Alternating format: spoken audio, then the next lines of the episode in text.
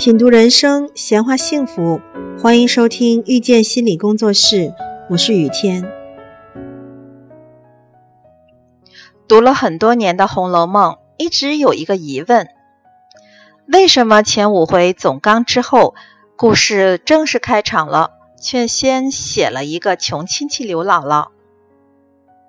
整部《红楼梦》写的都是贵族生活。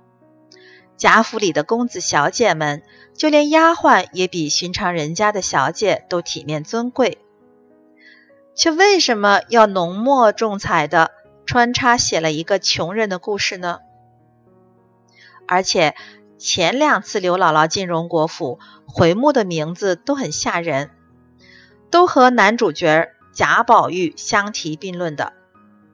第六回贾宝玉出世云雨情。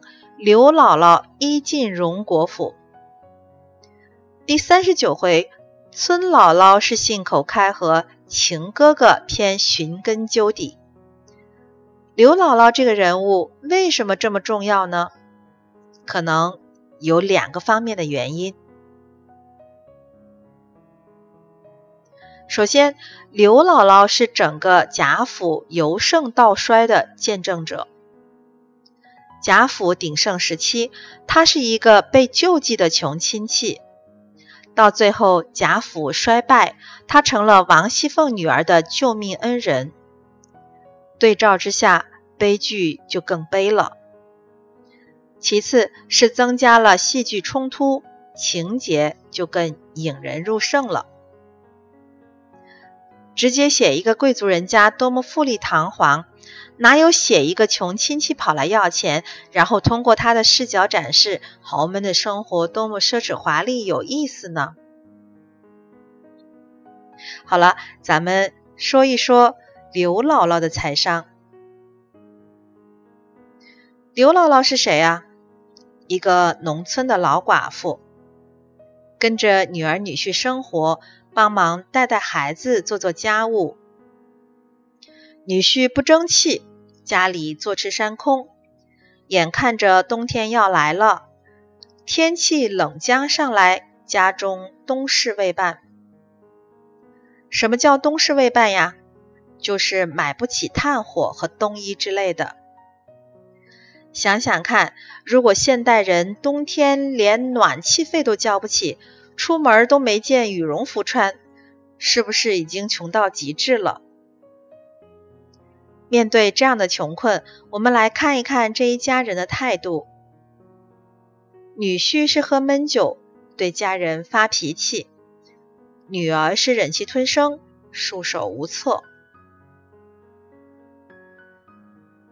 刘姥姥看不惯，就劝女婿。刘姥姥是怎么劝的呢？第一个层次，刘姥姥指出问题。守着多大碗吃多大的饭。女婿从小吃喝惯了，有了钱顾头不顾尾，没钱了就瞎生气。说白了就是目光短浅，贪图眼前的享受，而且不懂经营，没有长远的理财规划，又总是爱拿老婆撒气。刘姥姥劝的第二个层次，就是劝女婿寻找机会。这长安城中遍地都是钱，只可惜没人会去拿罢了。抱怨没用，生气没用，面对问题寻找解决之策才是正道。这就是人和人之间的不同。很多人面对问题都会情绪化，怨天尤人。而刘姥姥选择了正视问题，开动脑筋。第三个层次呢，就劝女婿摆正心态，谋事在人，成事在天。刘姥姥劝女婿的时候，女婿一听就怼了：“难道叫我去偷吗？我又没有做官的朋友，哪有什么办法？就算有，人家也不会理我。”刘姥姥的想法则是：成不成在天，做不做是自己的事儿。哪怕有一线的机会，也不要放过，要尽最大努力。这就是要把心态摆正，放下没有必要的自尊和面子。那劝的第四个层次是刘姥姥还给提供了方案，我倒替你们想出一个机会来。为什么刘姥姥劝人不招人烦呀？因为她不仅能指出问题，还能提供方案。如果别人生气的时候，你只是在旁边说人家哪里哪里不对，对方肯定是听不进去的，两个人说不定就吵起来了。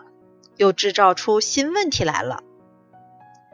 刘姥姥劝女婿劝得很高明啊！大家如果感兴趣的话，可以找出原著的第六回，读一读这一段。从这里我们就可以看出，刘姥姥虽然穷，可是她的思维观念并不穷。穷人有几个弱点：情绪化、爱抱怨、爱面子。推卸责任，目光短浅，这些弱点刘姥姥的女儿女婿都有，可是他自己却没有。所以这个刘姥姥很厉害呀，她的思维格局超越了她的阶层。这可能就是刘姥姥后来能够逆袭的最关键的因素。因为很多人被自己的思维观念困住了，不愿意改变，连第一步。都迈不出去。感谢收听遇见心理工作室，我是雨天。如果您喜欢我们，欢迎加入 QQ 群八三二四九六三七零，谢谢。